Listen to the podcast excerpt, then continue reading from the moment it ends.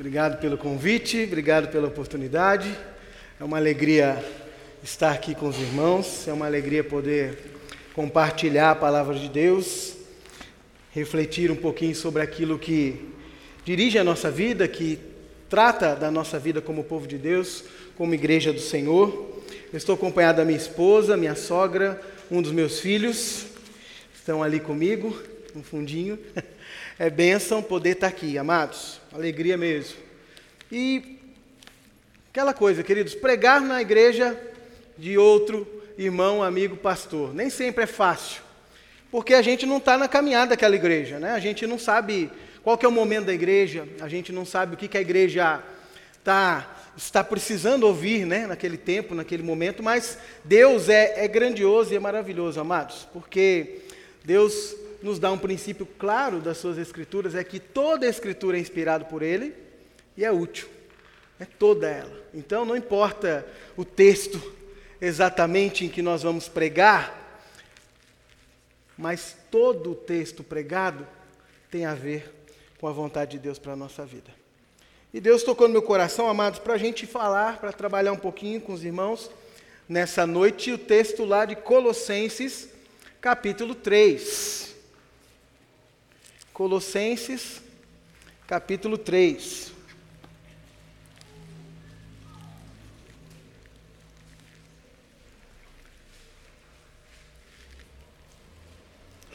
Pedir que você me acompanhe nessa leitura.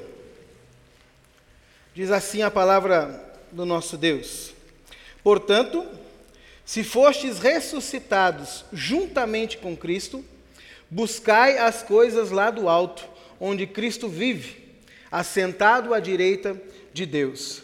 Pensai nas coisas lá do alto, não nas que são aqui da terra, porque morrestes, e a vossa vida está oculta juntamente com Cristo em Deus. Quando Cristo, que é a nossa vida, se manifestar, então vós também sereis manifestados com Ele em glória. Fazei, pois, morrer a vossa natureza terrena, prostituição, impureza, paixão lascívia, desejo maligno e a avareza, que é idolatria.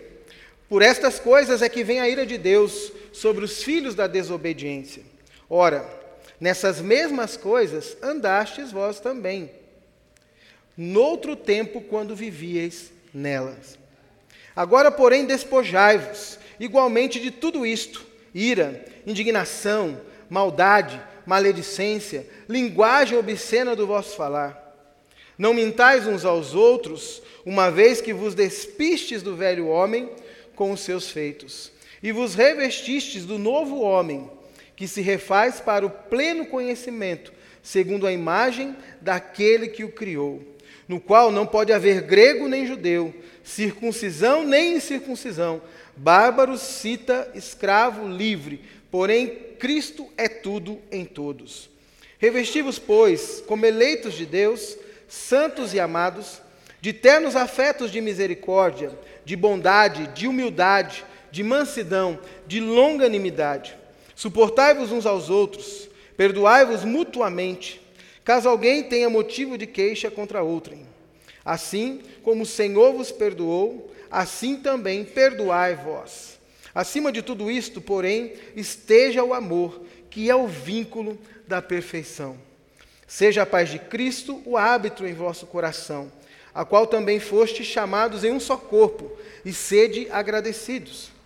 Habite ricamente em vós a palavra de Cristo, instruí-vos e aconselhai-vos mutuamente em toda a sabedoria, louvando a Deus com salmos e hinos e cânticos espirituais, com gratidão em vosso coração.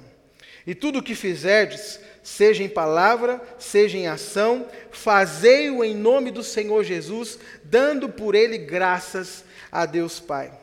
Esposas, sede submissas ao próprio marido, como convém no Senhor.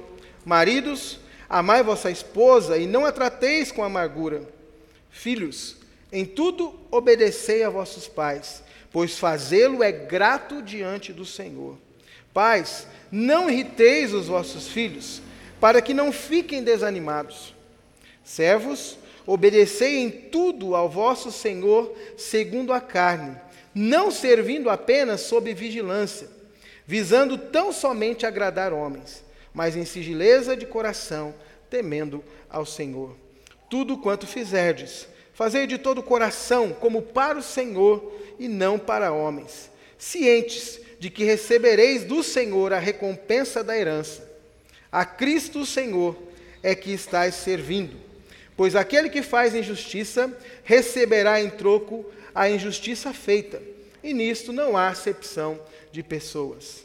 Senhores, tratai os servos com justiça e com equidade, certos de que também vós tendes Senhor no céu.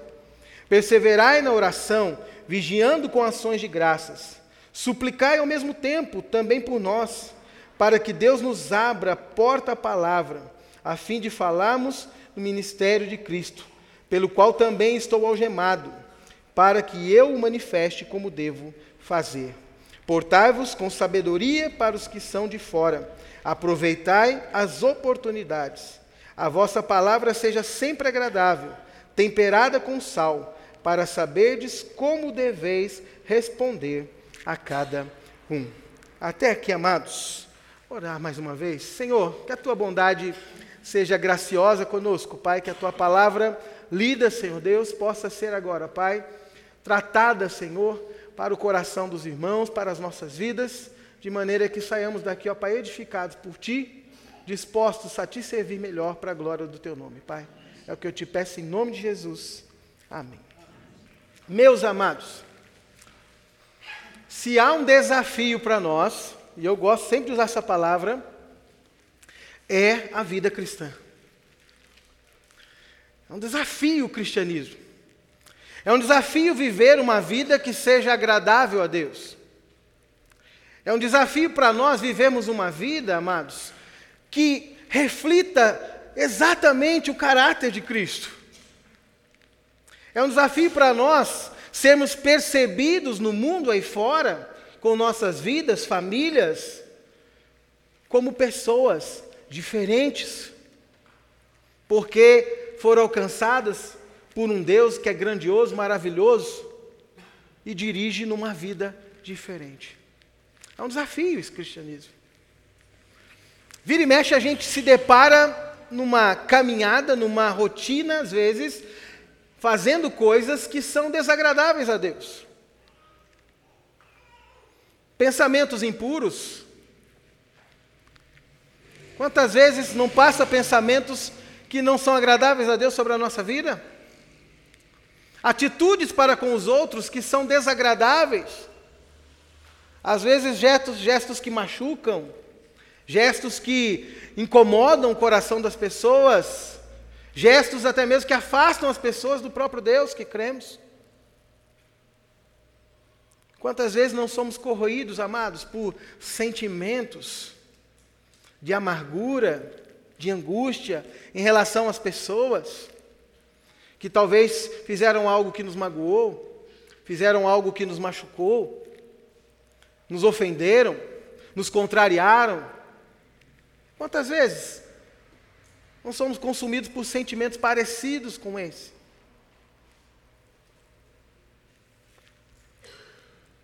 E o cristão verdadeiro, amados, ele sente isso. Porque não é agradável essa vida. Uma vida que vai na contramão daquilo que Deus quer, não é agradável, não deve ser agradável para a vida e o coração do crente. Mas sabe qual que é a grande questão sobre isso, amados? É que muitas vezes tentamos viver a nossa vida cristã na dependência de nós mesmos. Muitas vezes tentamos viver a nossa vida cristã como se nós fôssemos a fonte e a força que nos permite alcançar essas coisas agradáveis a Deus. Mas a grande verdade, amados, é que nós só vivemos a vida agradável a Deus por causa de Cristo e na dependência de Cristo.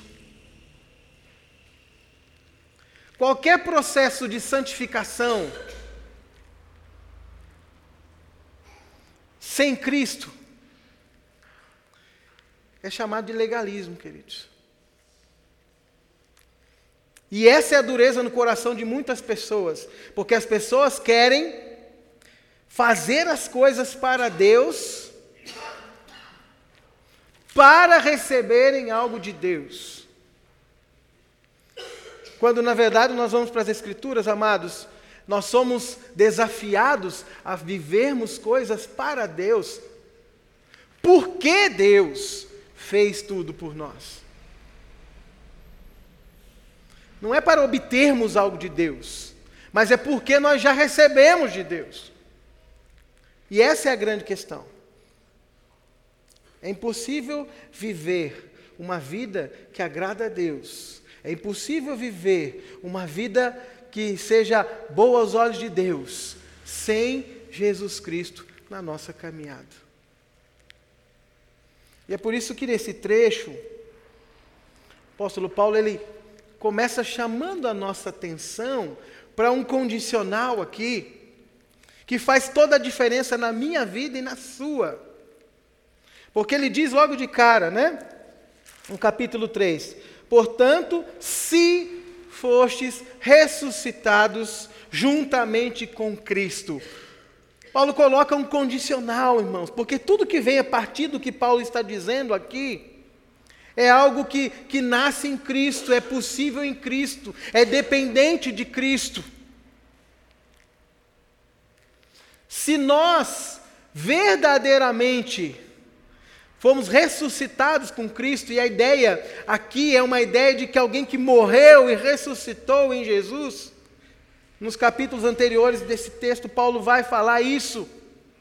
Alguém que nasceu, que morreu por pecado e nasceu em Cristo, ressuscitou em Cristo. Ou seja, alguém que tem uma nova vida. Esse alguém é capaz, por Jesus, de viver uma vida agradável a Deus nas diversas questões, nas diversas relações que vivemos e convivemos. Se de fato fostes ressuscitados se isso é verdade na sua vida, se isso é real na sua vida. Eu queria parar um pouquinho aqui para falar com você dessa coisa preciosa que é Jesus Cristo. Eu não conheço a maioria de vocês, conheço alguns.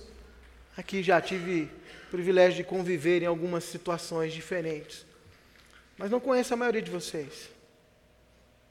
Eu não sei quantos aqui tiveram o privilégio de serem envolvidos pela graça de Deus, ter uma nova vida em Jesus, um novo nascimento em Jesus.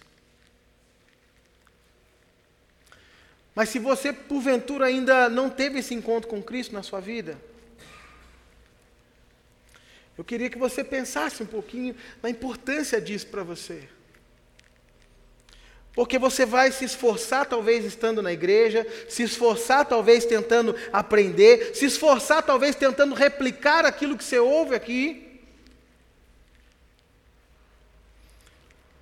Mas jamais vai conseguir ser agradável a Deus se Jesus não for o Senhor da sua vida. Precisamos de Cristo, queridos. Você precisa de Cristo. Porque só por meio de Cristo que nós nos achegamos a Deus. Porque só Ele é o caminho, a verdade e a vida. Só Ele conduz o homem pecador, incapaz de, por seus próprios atos, obter favor de Deus. Só Ele é capaz de pegar homens pecadores como nós,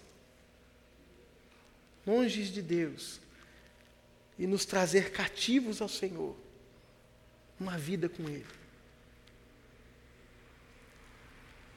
Então, se você de fato, se você de fato ressuscitou com Cristo, ou seja, foi alcançado por Cristo, de fato teve um novo nascimento, o desafio do cristianismo que eu disse, não é fácil, não é simples, mas ele é possível por causa de Jesus. Se fostes ressuscitado com Cristo, amados, aí vem a palavra de Paulo: buscai as coisas lá do alto. Se você morreu para esta vida, pensai nas coisas lá do alto. Mas é interessante, né? Por que, que o Senhor coloca a nossa busca, coloca a nossa mente no alto? Porque é lá onde Cristo habita, irmãos. Essa é a ideia. É a ideia de que nós temos na nossa jornada, na nossa caminhada, olhar, temos que olhar para Jesus. Muitas e muitas vezes nós estamos tentando viver a nossa vida cristã, independente de Cristo. Olha a incoerência. Se é uma vida cristã, é uma vida necessitada de Cristo. E essa necessidade de Cristo deve nos mover a buscarmos a Ele, a pensarmos naquilo que é importante para Ele, desenhado por Ele, descrito por Ele para a nossa vida e para a nossa caminhada. Porque Jesus, amados, é a fonte. Jesus é a fonte. É Ele que, que alimenta a nossa alma, é Ele que nos traz esperança, é Ele que nos traz força, é Ele que nos traz condições de andarmos. É a partir dele que a nossa vida é transformada. Então precisamos cada vez mais olharmos para Jesus. E talvez alguns de vocês possam pensar assim: poxa, pastor, mas isso não faz parte já da vida cristã, olhar para Jesus? Aí eu, eu sou levado a pensar na palavra de Jesus lá em João capítulo 15. Porque João estava falando com seus discípulos, ou seja, estava falando com os crentes ali. Ele fala: se permanecerdes em mim,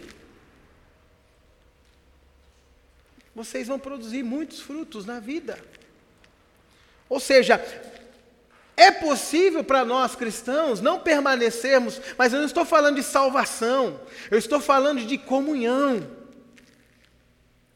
É possível a nós cristãos não cultivarmos uma comunhão no nosso dia a dia, no esfriamento, no foco da nossa mente e do coração, se a gente se desviar, é possível não ter comunhão com esse Jesus. E é por isso que o desafio para nós aqui é olharmos para Jesus, buscar as coisas lá do alto, pensai nas coisas lá do alto, pensai naquilo que, que é importante, que é imprescindível na pessoa de Cristo.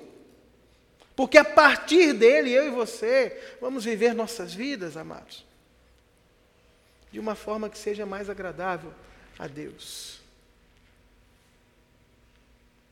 A partir de Cristo. É importante termos isso claro. Porque a fé cristã não é uma fé simplesmente intelectual. A fé cristã não é uma fé simplesmente de um declarar. A fé cristã é uma fé que está exatamente motivada e alimentada por Cristo. E todo dia, esse Cristo é a fonte para a gente andar para a gente caminhar todo dia, nós devemos viver na dependência desse Cristo para a nossa jornada, para a nossa caminhada cristã. Todos os dias, em todos os momentos da vida, em todas as situações da vida, em todos os relacionamentos que vivemos, porque Jesus é a força, o poder que faz a nossa vida cristã se mover na direção que Deus quer. E aí eu paro para fazer uma pergunta para você. Quanto dessa relação com Cristo você tem cultivado? Quanto dessa desse buscar em Cristo, pensar em Cristo, nas coisas de Cristo, você tem cultivado?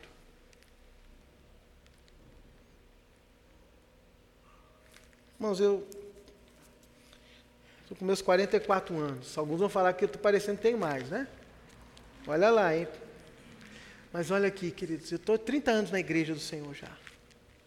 30 anos. E eu pude viver muita coisa nessa caminhada. Na minha própria vida. Mas no observar a igreja também. O povo de Deus. Muitas vezes nós estamos aqui reunidos no domingo para adorar o Senhor, coletivamente, como colocado pelo pastor Glauber aqui. Mas a nossa vida de adoração individual, pessoal, tem ficado de canto, porque nós temos deixado de cultivar exatamente essa relação de buscar Jesus e as questões de Cristo para a nossa vida. É um desafio, sim, amados. Não é fácil, eu não estou aqui dizendo que é fácil. Mas eu costumo dizer para a minha igreja, né? Às vezes a gente dá muita desculpa do não ser fácil.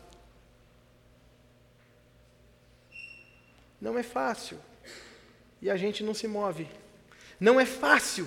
E a gente desanima, desiste. Não é fácil. E a gente às vezes até pensa em voltar para trás. E a leitura dessa passagem, irmãos, revela um pouco disso. Quando Paulo escreve para aquela igreja, não é que era uma igreja ruim, Paulo elogia ela em alguns aspectos, mas era uma igreja que estava vivendo dificuldades. E alguns desejos até mesmo de voltar para algumas questões anteriores da vida, antes de Cristo. E aí vem um ensino de Paulo para a igreja. Olha, pensem, reflitam essa vida em Cristo, que é dependente de Cristo que é motivada por Cristo, chama a mim, chama você, amados, por uma coisa que ele, que ele diz aqui no verso 5: Fazei, pois, morrer a vossa natureza terrena, prostituição, impureza, paixão lasciva, desejo maligno, a avareza, que é a idolatria, porque estas coisas é que vem a ira de Deus sobre os filhos da desobediência. Ora, nessas mesmas coisas andastes vós noutro tempo, ou seja, era a vida anterior, quando vivíeis nelas. Agora, porém, despojai-vos igualmente de tudo isto: ira, indignação, maldade, maledicência, linguagem obscena do vosso falar. Não mintais uns aos outros, uma vez que vos despistes do velho homem é interessante quando olhamos para o texto, amados, porque nos versos anteriores, Deus fala que nós morremos com Cristo. Nós morremos para o pecado. Nós morremos para uma vida de erros. E aqui, ao mesmo tempo, nós somos desafiados a fazer morrer essa natureza. Parece que é um contraste. Mas se morreu, por que, que eu tenho que fazer morrer? Se morreu, por que nessa minha jornada ainda tem coisas para serem modificadas, amados? Porque lá atrás nós estamos falando da obra completa de Deus. Porque Cristo nos salvou. E nos salvar-nos, Ele nos liberta de todos os nossos pecados. E a nossa natureza pecaminosa, ela morre em Cristo Jesus. Mas os efeitos disso são eternos. Por isso que o texto fala aqui, né, no verso 4, quando Cristo, que é a nossa vida, se manifestar, então vós também sereis manifestados com Ele em glória. Ou seja, haverá um dia em que nós seremos em Cristo, com Cristo, na manifestação de Cristo, totalmente libertos dessa natureza terrena e pecaminosa que, que acaba, que destrói a gente que atrapalha a nossa caminhada, que torna difícil. Mas até lá, irmãos, nós somos chamados por Cristo e em Cristo e para Cristo. Há uma vida que faz morrer a natureza humana. Transformação. As paixões do nosso coração os desejos da nossa carne devem ser abandonados, devem ser deixados de lado. Quando a gente olha aqui para esse verso 5, um conjunto de coisas que fala da sexualidade. Gente, isso é algo que acompanha a vida do ser humano, da humanidade. A lasciva, paixões carnais, prostituição, coisas do coração que habitam a vida. Por isso que casamentos são destruídos. Por isso que a pornografia tem invadido as igrejas, tem tomado espaço no coração das pessoas que conhecem a palavra. Porque existem paixões que destroem a alma, o coração, a vida da pessoa. E se nós, como cristãos, nessa nova vida em Cristo, se nós, como cristãos, nascidos em Cristo, não combatermos isso, isso vai ocupar espaço na nossa vida, na nossa casa, nos nossos relacionamentos. E nós vamos colher sempre tristezas, dores e angústias, porque é isso que o pecado faz com a nossa vida. Ele parece que é bom, parece que é bonito, parece que é agradável, mas aquele que se lança nessa vida vai colher cada vez mais enfraquecimento, distanciamento de Deus. Porque Deus não gosta do pecado. Porque Deus não tem parte nenhuma com o pecado. Há um desafio, amados, sim, de lutarmos contra essa natureza pecaminosa que tanto atrapalha a nossa vida.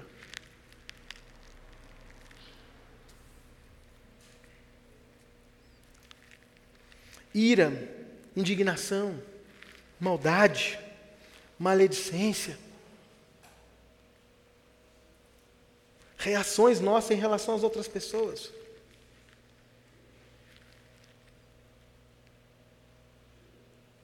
Coisas que estão dentro de nós e que fazem com que reajamos de forma desagradável a Deus e ruim em relação às pessoas.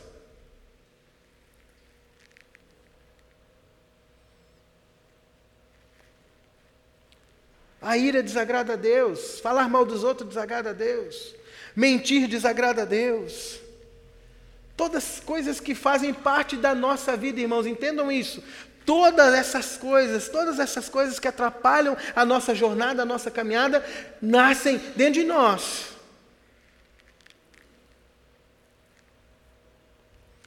Por isso que eu gosto muito de pensar naquele texto de Jeremias 17, verso 9, que fala: enganoso é o coração desesperadamente corrupto.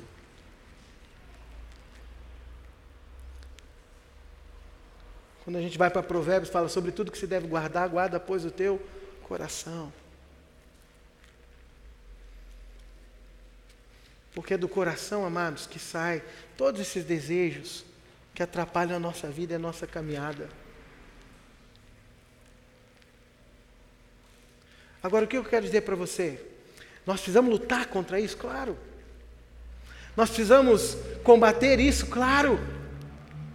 Nós precisamos viver a nossa vida olhando para as nossas dificuldades, para os nossos erros, para os nossos pecados, para as nossas paixões, para os nossos ídolos o tempo todo, olhando para essas coisas e dizendo: olha, isso não pode fazer parte da nossa vida, isso tem atrapalhado a minha caminhada, isso, isso não pode ocupar meu coração, minha mente, não pode dirigir minha vida, pelo contrário, eu preciso ser dirigido por Cristo, e é por isso que Ele é a fonte. Entenda uma coisa: sozinho você não vence nada disso. Nada disso.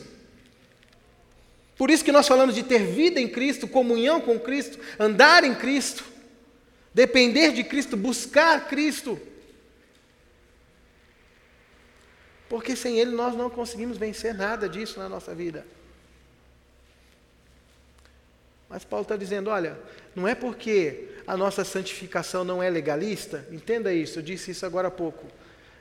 Porque a, a santificação legalista é eu faço isso para obter alguma coisa de Deus. Agora, a santificação evangélica, a partir de Cristo, é: eu faço isso porque Cristo fez por mim. Em louvor, em gratidão, em adoração, meu Deus. Fazei, pois, morrer a vossa natureza terrena. Por isso que é um desafio, irmãos. Por isso que a gente precisa estar aos pés do Senhor. Por isso que precisamos estar na igreja para ouvir a palavra de Deus. Por isso que na nossa vida diária precisamos ter devocional e aos pés do Senhor Jesus nos aproximarmos dele, porque a nossa natureza, as paixões que ocupam o nosso coração, que destroem a nossa vida, elas viram e mexem, estão ali remoendo nosso coração. E por mais que tenhamos nossa vida transformada por Cristo, nós não estamos livres. E quando nós vemos pessoas caírem em pecados talvez graves, nós olhamos e até julgamos e falamos: olha, puxa, que fraco, como é que pode um absurdo? Mas a grande verdade, irmãos, quando vemos crentes cair, nós deveríamos olhar para a dificuldade que é para a nossa própria vida e sermos levados a pensar o seguinte: olha, eu preciso mais do Senhor, porque eu não quero cair na desgraça que o meu irmão ou a minha irmã caiu, porque ela teve as suas paixões alavancadas na vida e deixou de lutar contra isso. Então pense, irmão, pense, irmã. Meus amados, busque as coisas do alto, as que estão em Cristo.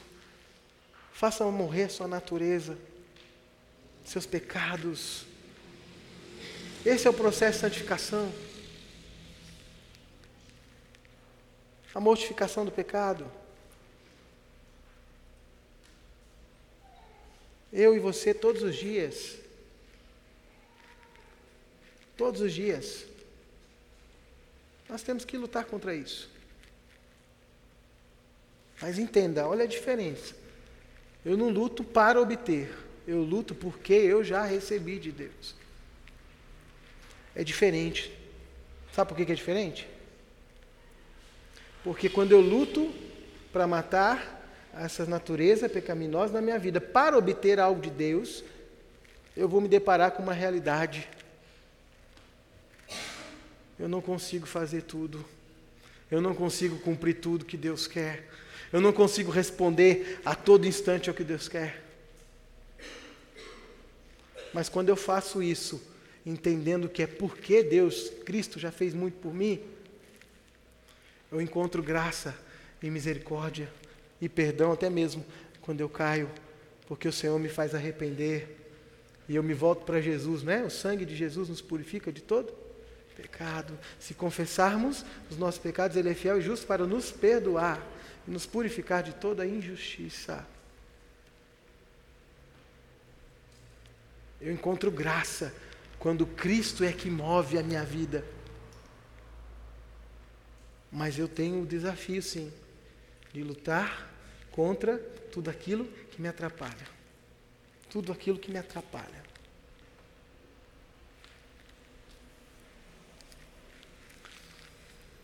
Mas é interessante, amados.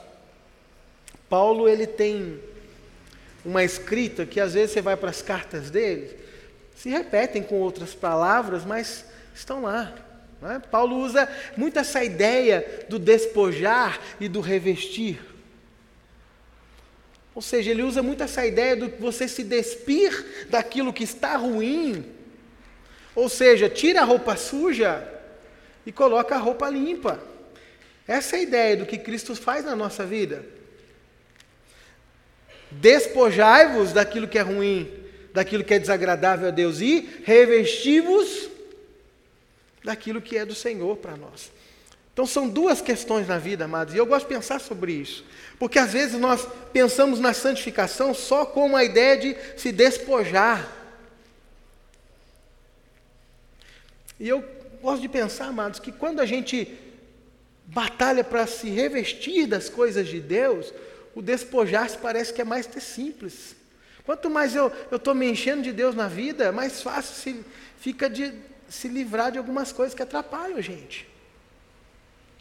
Então são duas frentes do nosso coração, da nossa mente. Tirar aquilo que é desagradável, mas buscar aquilo que é agradável a Deus. As duas questões envolvem ação do nosso coração, da nossa vida, da nossa busca. Paulo diz: revestivos, pois, como eleitos de Deus, ou seja, santos e amados, de ternos afetos de misericórdia, de bondade, de humildade, de mansidão, de longanimidade. Né, esse texto nos leva direto lá para Gálatas, né? o fruto do Espírito. Direto para lá. Porque qual que é a, dinâmica da vida do crente? O que, que é importante nessa jornada nossa? Lutarmos contra a natureza pecaminosa, mas também nos enchermos do Espírito Santo de Deus na nossa vida. É buscar as coisas do Senhor que revelam em nós o caráter de Cristo. É ter o coração e a mente desejosos, amados, de, de ter na vida aquilo que, que remete o caráter de Jesus a nós.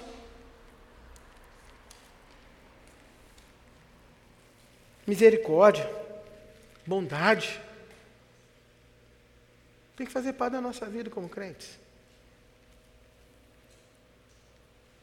Tem uma palavra aqui que eu acho que é difícil, né? Humildade. Humildade. Quem que é humilde aqui? Levanta a mão. Já pegaram o jeito, né? Entenderam, né? A humildade nos faz descer do pedestal, dizer quem somos.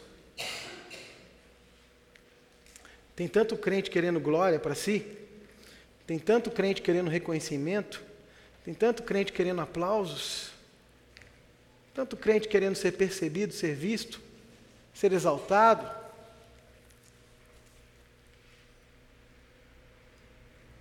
Quando na verdade o Senhor nos chama nessa vida em Cristo para humildade.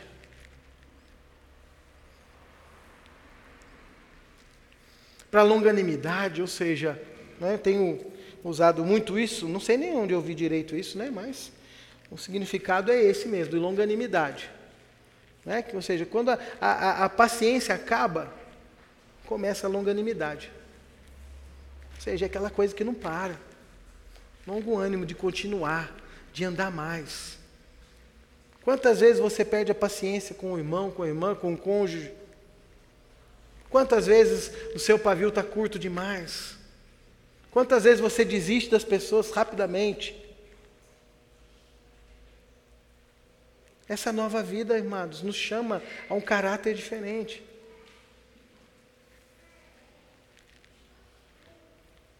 A gente tem que olhar para Jesus, olha, buscar essas coisas do Senhor na nossa vida, você e eu. Porque em todo o tempo nós somos levados, confrontados na vida para não agirmos com esse caráter cristão, amados. E se nós não observarmos isso, nós vamos andar na contramão do que Deus quer. Então reflita sobre isso, amados. Suportai-vos uns aos outros. É gostoso, né, irmãos? Quando nós podemos responder a Deus na nossa vida, como alguém que apoia, que suporta, que ajuda o outro. Pensa nisso. Porque o suportar né, não tem aquela ideia daqueles crentes complicado, né? Porque tem crente que pensa assim, pastor, suportar tem a ver com aguentar fulano. Mas é difícil, não aguento mais. Ele é muito ruim, não cresce. Ele não ajuda em nada, ele é complicado. Né, ele não aguenta mais isso. Não, suportar tem a ver mesmo com servir de muleta, queridos. E tem hora que você vai servir de muleta para pessoas ah, o tempo todo. Essa é a vida cristã.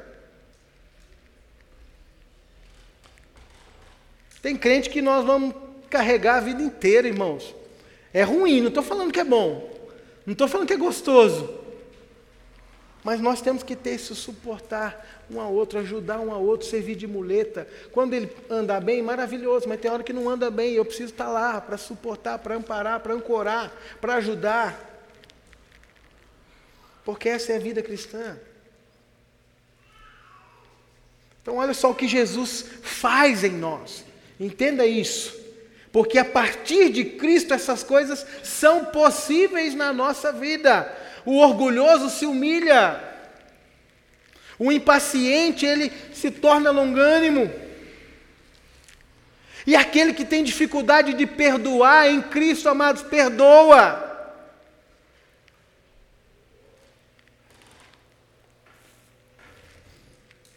Confesso para os irmãos que tem alguns crentes, às vezes, irmãos, que tem tanta dificuldade de perdão que ele fica arrumando inúmeras desculpas. Faz pergunta do tipo: ah, mas e se Fulano não quer o perdão? É, e se Ciclano ali, você tenta uma vez, duas, resolver a questão, ele não quer saber de você? Sabe como eu tenho lido esse tipo de pergunta, irmãos? Pessoas que querem achar desculpas para não perdoar. Uma, duas, três, dez, cem vezes, mil vezes. Perguntas para não perdoar. Eu não estou falando que o cristianismo é aquela coisa que fala assim: olha, pode errar à vontade, está tudo certo. Não. O cristianismo ele confronta, ele exorta. Mas o perdão tem que fazer parte da nossa vida. Crente que não perdoa, amados, não tem como experimentar a profundidade do amor do perdão de Deus na vida. Então, olha só, deixa a sua natureza terrena e se reveste de um caráter cristão, de, um, de uma vida de Cristo em você, como fonte, como força, como direção, como até mesmo modelo de vida próprio Senhor Jesus. Traz isso para a sua vida, busque isso na sua vida, caminhe fortemente com isso na sua vida.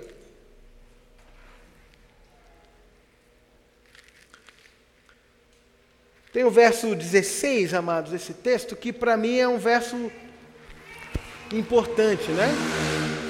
Eu confesso, quando estava me preparando para servir o Senhor, estava ali no CTVAP, eu fiz um módulo, meu curso, que era o de aconselhamento bíblico, na verdade, eu fazia o autoconfrontação, algumas pessoas aqui já fizeram, mas o reverendo Flávio Zaleiro, reverendo, olha, pastor, né? Já estou levando ele para presbiteriano. Mas tive o privilégio de estudar com ele e, e algo interessante, né? Ele, ele leva a gente para refletir sobre esse texto como algo essencial para a vida da igreja. Habite ricamente em vós a palavra de Cristo, instruí-vos e aconselhai-vos o que? Mutuamente, ou seja, um ao outro, a palavra de Deus como fonte da nossa vida, essa palavra que revela Cristo, essa palavra que vem de Cristo para nós. Essa palavra, amados, deve ocupar nossa mente e nosso coração nas nossas diversas questões da vida. E é muito interessante olhar para esse texto, à luz lá de Efésios, capítulo 5 também, que é muito parecido. O, o, discurso aqui de Colossenses 3 com aquele trecho de Efésios, capítulo 5. Lá nós vamos encontrar enchei-vos do Espírito. Quando você compara fala assim: eu encher do Espírito, eu preciso dessa palavra do Senhor na minha vida. Eu preciso dessa instrução de Deus na minha vida e andar firmemente a partir dela e fazer isso tão comum na minha vida que nós nos aconselhamos e instruímos uns aos outros como parte da jornada cristã. Então, amados, habite ricamente em vós a palavra de Cristo essa é a questão. Você nasceu de novo? Busque as coisas lá do alto.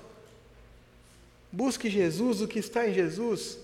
Busque a palavra de Jesus para a sua vida e faça uso dela na sua jornada, na sua caminhada. Tenha isso muito claro e imprescindível na sua vida.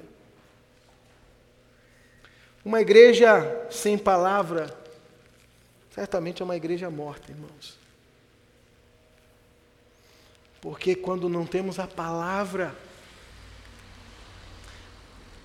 quem guia a nossa vida é o coração.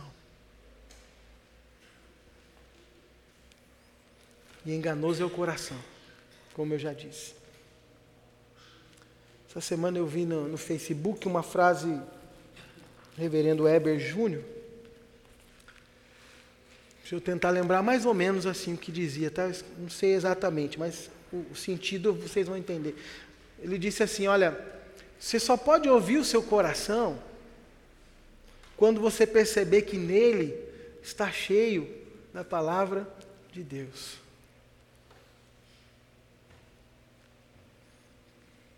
Quando o seu coração estiver cheio da palavra de Deus, aí sim dá para ouvir o coração.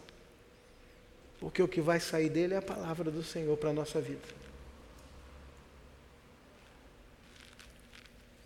Pense nisso, amados. Porque essa é a vida cristã.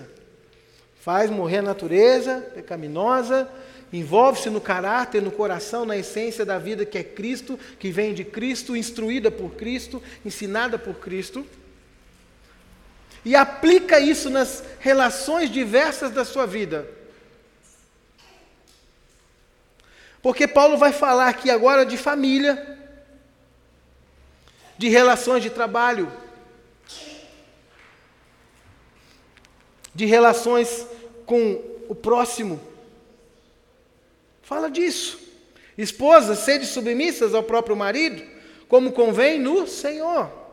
Maridos, amai vossa esposa e não a trateis com amargura.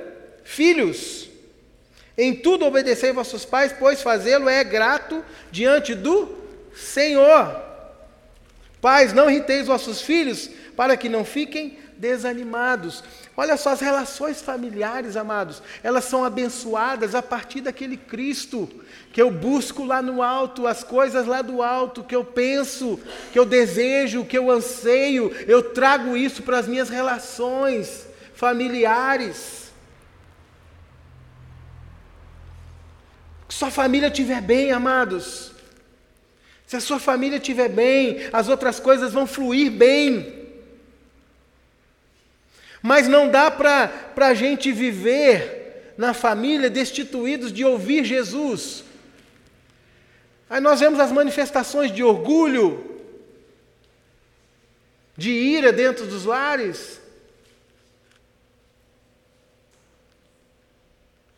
Manifestações de de pessoas que não entendem os seus papéis, irmãos. Jesus não diminui ninguém, o Senhor não diminui ninguém nos papéis que Ele dá para marido e para mulher, não diminui ninguém.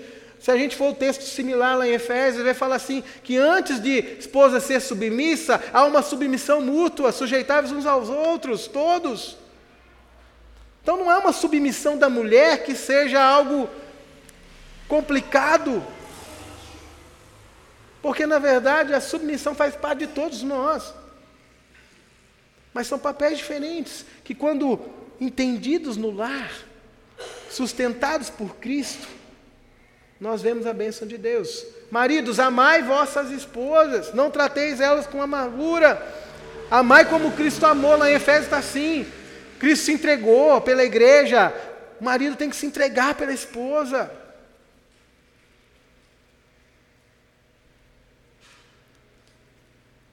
Eu, como marido, eu vou dizer para vocês: o mais difícil é ser marido.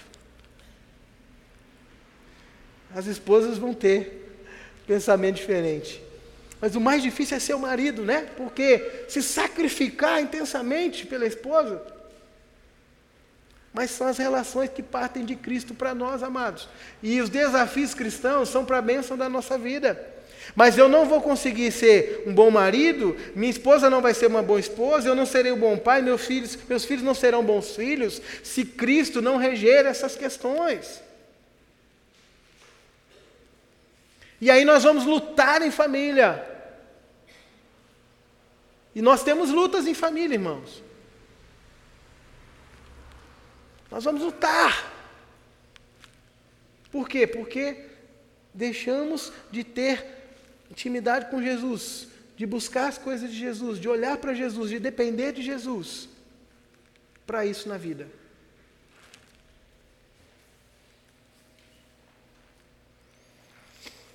Relações de trabalho, né? Servos, obedecei em tudo vosso Senhor segundo a carne, não servindo apenas sob vigilância, visando tão somente agradar homens, mas em singeleza de coração, temendo ao Senhor. Eu trabalho na Volkswagen ainda. Algumas pessoas aqui trabalham, alguns já saíram de lá. Meus amados, tem alguns senhores, né, da nossa vida que são difíceis. É, Timóteo, nós vamos lembrar de alguns, né? Há umas dificuldades, amado, nessa relação. Porque servir homens é difícil. E ainda mais se esses homens forem ímpios, longe do Senhor, cujo pensamento é totalmente diferente do Senhor, e talvez nas suas relações de trabalho você vai perceber isso. É difícil. Mas qual que é a motivação para a nossa vida? É porque nós fazemos isso para o Senhor. Essa nova vida, irmãos, ela afeta as áreas, todas as áreas da nossa vida. As relações de trabalho, seja você como servo, seja você como senhor, ou seja, como patrão, como empregado, como chefe, como funcionário. Todas essas relações, Cristo tem que fazer parte disso. Todas essas relações. Por quê, amados? Porque nós somos cristãos nascidos de novo.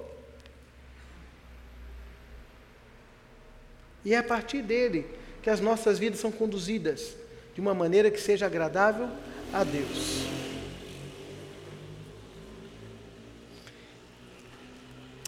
A Cristo Senhor é que estás servindo. Senhores, tratai os servos com justiça e com equidade, certos de que também vós tendes Senhor no céu. Tudo regido por Deus. Por Cristo na nossa vida. Se você tem problemas no trabalho, irmãos, entenda uma coisa: se o Senhor Jesus não for aquele que move seu coração ali, esses problemas serão cada vez mais complicados e mais difíceis. Porque tem coisas na vida que nós só suportamos, tem coisas na vida que nós só fazemos por causa de Cristo em nós. Por causa do Senhor a quem servimos. Isso é imprescindível. Mas partindo já para o final aqui, amados, Paulo nos faz olharmos para Ele, né, para Deus, de uma forma importante aqui. Nos faz enxergarmos a nossa incapacidade dessa vida. Porque ele diz assim: olha, perseverai, verso 2 do capítulo 4, na oração, perseverai na oração, vigiando com ações de graças. Perseverai na oração. A ideia de perseverar é continuar, é insistir, é não desistir, é enfrentar. Enfrentar a vontade de não orar, enfrentar as angústias da vida que oprime o nosso coração, deixa a gente sem vida, enfrentar todas as tentações que estão é, tentando nos derrubar, nos afastar de Deus e nos curvarmos. Senhor, me ajuda porque eu preciso de Ti. Essa vida cristã, amados, não, não anda, não funciona, não movimenta sem oração. Essa vida cristã, ela não progride sem oração. Entenda isso, Deus não precisa das nossas orações para conduzir os seus planos e propósitos, mas nós precisamos orar para entender Deus e os seus planos e propósitos em nossa vida. Por isso que oramos, eu preciso de Deus. Eu preciso entender o que Deus quer. Por isso que é perseverar, irmãos, porque tem um monte de coisa para tirar você dessa vida. A correria da vida, as preocupações, trabalho, família, atividades na igreja. Quantas coisas que nós nos envolvemos, tantas coisas para tirar nossa atenção. Aí junto com isso vem a internet, vem a Netflix, vem um monte de outras coisas.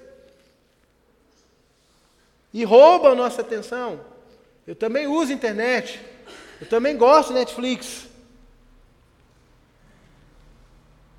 Mas se a gente não priorizar, nossa vida vai ser o quê? Tomada. Tomada pelas questões deste mundo, quando nós deveríamos estar pensando nas coisas lá do alto. É um desafio? É. Mas eu e você precisamos nos empenharmos, certos de que não é na nossa força, mas na de Cristo para a nossa vida. Perseverai na oração, vigiando. E Paulo fala: essa oração precisa ter também algo essencial para a vida cristã. Suplicai também por nós, para que Deus nos abra portas à palavra, a fim de falarmos do ministério de Cristo, do mistério de Cristo, pelo qual também estou algemado. Orar para que o Evangelho seja proclamado, orar para que as portas se abram, para que Cristo seja conhecido, orar para que nós cristãos possamos em todo tempo sermos animados em compartilhar o Evangelho, porque é o poder de Deus para a salvação daquele que crê o Evangelho, que é Cristo. Orar por isso, envolver-se nisso, essa é a nova vida. Envolver-se nisso, com o Evangelho. Às vezes nós, como igreja, nós ficamos muito presos no cuidado, né? E é importante, a igreja tem que cuidar uns dos outros.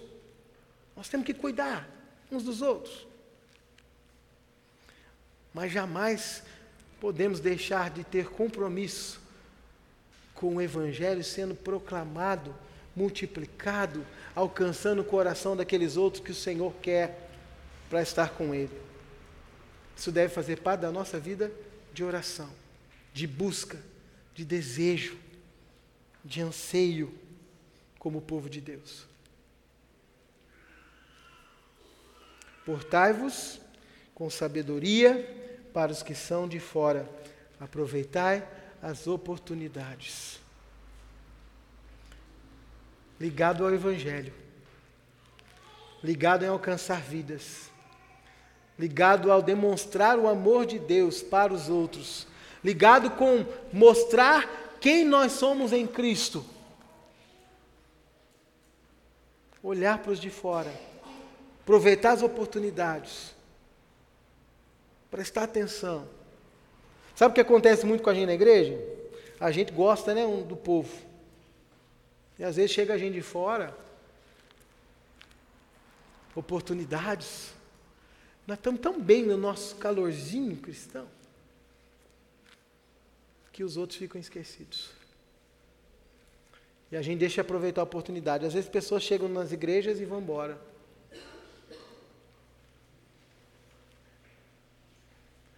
Já ouvi relatos de pessoas que vão cumprimentar pessoas na igreja. Oh, seja bem-vindo.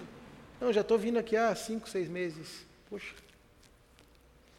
Eu acho que quem não estava ainda é quem foi cumprimentar, né? Não viu. É, mas o que, que acontece, irmãos? Nós precisamos aproveitar as oportunidades. Mas eu falei dentro da igreja, mas fora também oportunidade de mostrar Jesus, de falar de Jesus. Por isso que a nossa família tem que ser um reflexo desse Cristo. Por isso que a nossa vida tem que ser um reflexo desse Cristo. Para que lá fora, nas oportunidades que Deus nos dá, de conhecermos pessoas, de nos relacionarmos com pessoas, termos a oportunidade de falar de Jesus, de revelarmos Cristo através da nossa vida. Meus amados, Grande desafio, certo? Comecei dizendo: o cristianismo é um desafio para a nossa vida, um desafio diário para a nossa vida. Mas eu comecei dizendo que isso se dava por meio de Cristo. E eu quero terminar para que você leve embora algo importante todos os desafios da nossa vida como cristãos, seja família, seja relações de trabalho, seja nas nossas lutas contra o pecado, seja na nossa absorção de um caráter cristão, todos os desafios da nossa vida, eles só são possíveis em Cristo. Então, a minha palavra para encerrar esse momento aqui, para você, meu querido, minha querida, meus amados, é cultivem o relacionamento com Cristo. Buscai as coisas lá do alto. Pensai nas coisas lá do alto.